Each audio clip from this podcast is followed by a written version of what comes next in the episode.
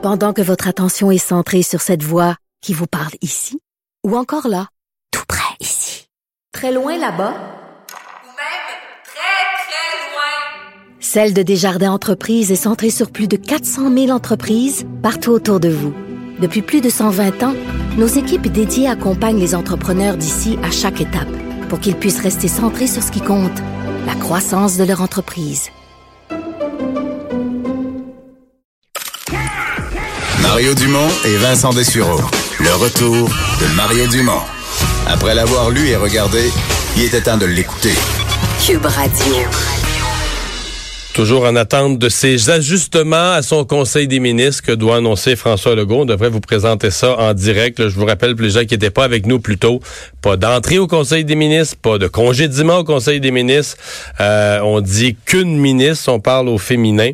Euh, selon ce qu'on comprend, ce serait Sonia Lebel, donc il y en a, plusieurs responsabilités différentes, euh, serait délestée d'une de celles-ci, probablement la condition féminine au profit d'une autre, probablement euh, la ministre des Sports, Isabelle Charret, l'ancienne championne olympique. Euh, ceci dit, sous toute réserve, on va attendre, c'est le premier ministre, donc qui va nous expliquer ça. Euh, les, la rentrée parlementaire, évidemment, était marquée par cette première période de, questions. Rémi Nadeau, euh, chef de bureau parlementaire au Journal de Québec, au Journal de Montréal, a suivi ça de près. Bonjour, Rémi. Salut, Mario. Qu'est-ce qu'on retient de cette euh, période de questions? Ben, ça a été la rentrée La Montagne. la, la, bourde du ministre de l'Agriculture, André Lamontagne, a vraiment pris toute la place, ou presque, là, à la période des questions.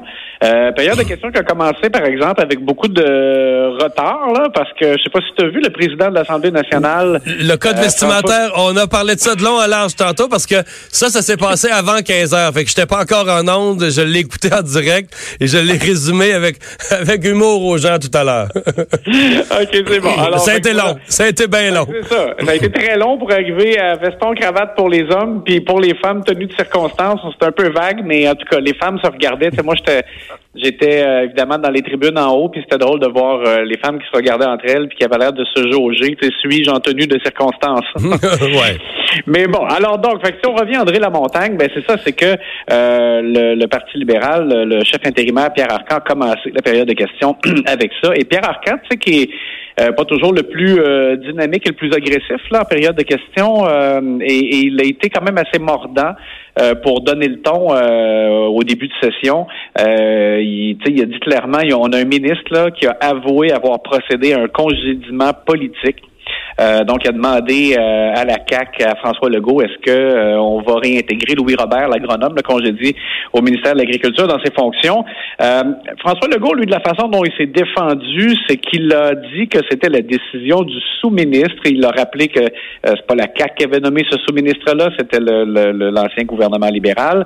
Et il a dit autrement dit, si vous faites confiance, que vous faites confiance au sous-ministre que vous avez nommé, parce que lui, dans le fond, M. Legault disait c'est une décision administrative c'est pas une décision politique.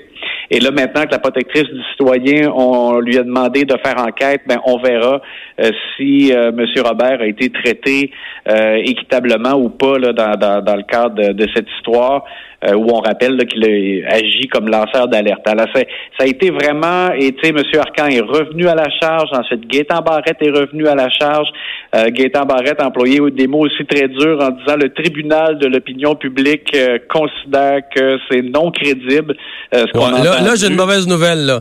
Là-dessus, le tribunal de l'opinion publique s'en fout de ce dossier-là. Là. C'est un dossier de politiciens et de journalistes. Je veux dire, la CAQ a très mal géré ce dossier-là. Ce qui les sauve, là, c'est qu'est-ce que tu veux, c'est un fonctionnaire dont on sait pas trop comment il a agi. Bon, on le qualifie évidemment de lanceur d'alerte parce que il aurait donné l'information précieuse à un journaliste. Qu'est-ce qu'il a fait d'autre? Tu sais, pour le monde, là, la job d'un fonctionnaire, c'est bien de valeur, mais tu sais, c'est pas c'est pas un vrai dossier comme une augmentation de taxes ou un hôpital où t'as pas les soins. Tu comprends? C'est non, non, c'est ça. non, non, c'est clair. Ce qui, ce qui peut quand même chatouiller, par exemple, l'opinion publique, c'est comme cette impression que quand tu es dans la machine et que tu lèves la main pour dire, moi, je pense que je suis au courant d'informations ou je, je, veux euh, signifier à la population qu'il y a peut-être un pesticide qui, qui est peut-être dangereux pour leur santé et que là, visiblement, il n'y avait pas de suite à l'intérieur de la machine, donc il s'est tourné vers un média, puis là, ah, tu sais, il se fait congédier. Donc, il y a peut-être ça quand même qui va chatouiller l'opinion publique, c'est-à-dire un, un- ce sentiment là que euh, qu'il n'y a pas moyen dans le fond là de d'être un lanceur d'alerte là, tu sais, puis de, de vraiment alerter l'opinion euh, sur euh, un sujet qui peut être dangereux. Oui, absolument. Euh, j'ai vu sur les réseaux sociaux qu'il y a eu un échange aussi. J'ai pas entendu l'échange, mais j'ai vu là, les gens du Parti québécois qui le, qui le relayaient, qu'ils ont questionné M. Legault ou, la CAQ, je sais pas qui a répondu, mais sur le nom là, définitif, le nom très ferme qu'il a reçu quand même là, pour M. Legault. Là, C'est un, lui avait fait de ça sa grosse priorité, le rapport d'impôt unique. Aujourd'hui, il s'est fait fermer la porte sur les doigts, solide par Justin Trudeau. Comment ça s'est passé cet échange-là? Ben ça, ça a été, euh, il y avait une douce ironie, je dirais, dans cet échange-là. Euh, François Legault a dit, je compte bien réexpliquer aux chefs des partis fédéraux l'à propos de cette proposition d'avoir un rapport d'impôt unique. La CAC prétend euh, qu'il y a là une possibilité de faire des économies de 500 millions de dollars, bien que euh, la CAC ne possède pas d'études dans, dans ses mains propres là-dessus. Mais euh, et puis tu sais, euh, Pascal Bérubé revenait à la charge en disant oui, mais est-ce que est-ce que vous comptez vraiment encore faire des gains avec le fédéral après avoir vu ça? Euh, Tu sais, lui a rappelé que euh, à, à François Legault là, qu'il avait eu une, conver- une conversion un peu tardive au fédéralisme, puis qu'il a euh, avec ce, ce genre de résultats-là, il y a de quoi ébranler euh, Et François Legault, lui, François Legault a répliqué, mais pourquoi le chef de la deuxième opposition baisse les bras? Euh, il, prétend, François Legault, que le- il y a un bon risque que l'élection fédérale se joue au Québec, avec l'appui des Québécois euh, l'automne prochain. Alors, il y a l'impression que euh, il, va, il va y avoir de l'écoute là, des partis fédéraux, puis que peut-être Ouais. qu'il y en a qui vont être tentés de prendre des engagements, mais sincèrement, là, avec ce que Justin Trudeau euh, a dit, puis tu sais, c'est pas, la- c'était pas la première fois euh, de la part de son gouvernement, là, je pense qu'il y a peu d'espoir. Euh, Corrige-moi, mais j'ai eu l'impression que la CAQ, euh, son, on va dire son, son gros coup de l'après-midi ou sa grosse réplique, plutôt que d'attendre pour la sortir à une réponse, là, à la période des questions, ils l'ont sorti 20 minutes avant par la voix du ministre de l'Éducation. Oui, exactement, tu as raison. Euh, ils ont pris les devants là-dessus. C'est que on- y a- y a la commission scolaire de Montréal, notamment, s'est insurgée que on lui ait demandé, euh, après l'élection de la CAC, de, de dénombrer ou de donner un chiffre euh, du nombre d'en- d'enseignants qui portaient euh, des signes religieux. Euh, et euh, l'opposition libérale aussi s'était scandalisée de ça en disant quasiment que c'était du profilage, que ça n'avait pas de bon sens qu'on demande ça. Mais là, Jean-François Roberge, le ministre de l'Éducation, effectivement, avant de rentrer au Salon Bleu, a rencontré les médias puis il a révélé que, dans le fond, le gouvernement libéral, le précédent gouvernement Couillard, l'avait aussi fait cette demande-là en juin euh, 2018. Donc, euh, euh, Et avait obtenu, selon ce que je comprends, des, une collaboration meilleure des commissions scolaires pour euh, des réponses. Là. Exactement.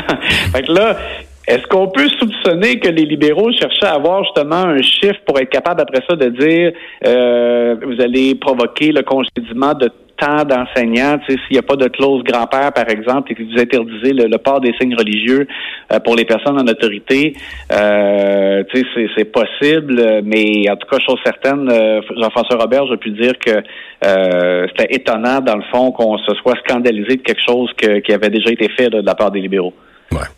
À suivre. Merci beaucoup, Rémi. On aura d'autres occasions de se parler au cours de cette session euh, parlementaire. Euh, Vincent, avant d'aller à, à la pause, un petit, euh, une petite parenthèse, un petit clin d'œil sur notre société québécoise du cannabis qui a encore connu certains ennuis euh, aujourd'hui. Ouais, des problèmes parce que là, les gens se sont dit bon, la SQDC c'est fermé, il n'y a jamais rien euh, dans les euh, succursales. Alors, ben ils vont sur Internet, mais ce matin, catastrophe parce que le site Internet ne fonctionnait plus de la SQDC. Pendant Euh, longtemps? Ben, pendant quand même plusieurs, je dirais l'avant-midi. là. Alors, il n'y a pas eu de catastrophe. On, on connaît la cause, c'est pas un piratage. Comment ça, pas de ou- catastrophe? là, les gens qui sont là, puis qui avaient réservé leur avant-midi pour faire leurs achats, qui étaient concentrés là-dessus, puis qui avaient réfléchi à leurs produits, puis qui n'ont pas pu acheter. Là. Je sais, il a fallu attendre un peu, mais Bon. euh, c'est un, c'est tout simplement une mise à jour qui a pli- pris plus de temps que prévu. Ça arrive un peu comme des travaux. Là, tu on rouvre à 5 heures le matin, mais finalement ça a été plus long. Mais c'est un peu la même chose. Euh, ils font ça en général là, euh, dans le courant de la nuit. Et euh, mais je me dis, je sais pas s'il y a des, on, on, uti- on- on utilise la nuit parce qu'il y a moins de gens qui commandent, mais peut-être pas dans le monde du pot. Je sais pas si ça commande quand même la, la nuit. Mais là, euh, ça a causé quelques problèmes, mais rien de trop grave. C'est reparti depuis Présentement, oui, tout est en ordre. Là.